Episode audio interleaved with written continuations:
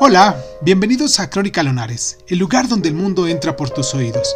Yo soy Sun y en nuestra sección del día de hoy de Cuéntame un libro vamos a hablar del rumor del oleaje, de Yukio Mishima. Comenzamos.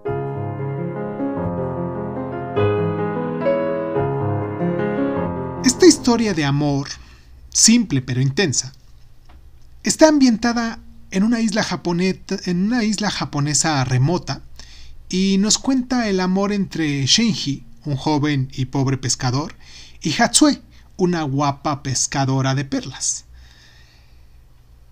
Estos amantes son objeto de las hablidurías celosas y Shinji es acusado de haberse robado la virginidad de Hatsue. Su padre furioso encierra a Hatsue en la casa y le prohíbe a Shinji volver a verla.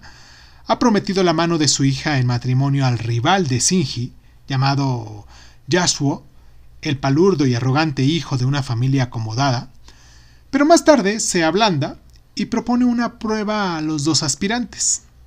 Deben enfrentarse a una tormenta en el mar. Shinji, noble y trabajador, vence la prueba y recupera el respeto del pueblo y de su amada Hatsue. Y aunque el, el escenario más probable de la historia sea la península de Shima, hogar de las famosas pescadoras de perlas japonesas, Yukio Mishima la escribió tras visitar el Mediterráneo y empaparse de la literatura de la antigua Roma y Grecia. El rumor del oleaje, pues, representa una fusión interesante de estilos.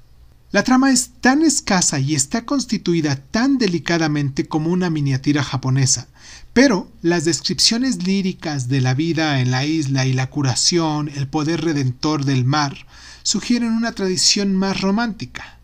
Ahora bien, esta novela es mucho menos violenta, gráfica y sexualmente explícita que sus obras posteriores y, captará, y capta los sentimientos del primer amor con una ternura evocadora que nos revela un lado más amable del hombre aclamado como uno de los escritores japoneses más importantes del siglo XX.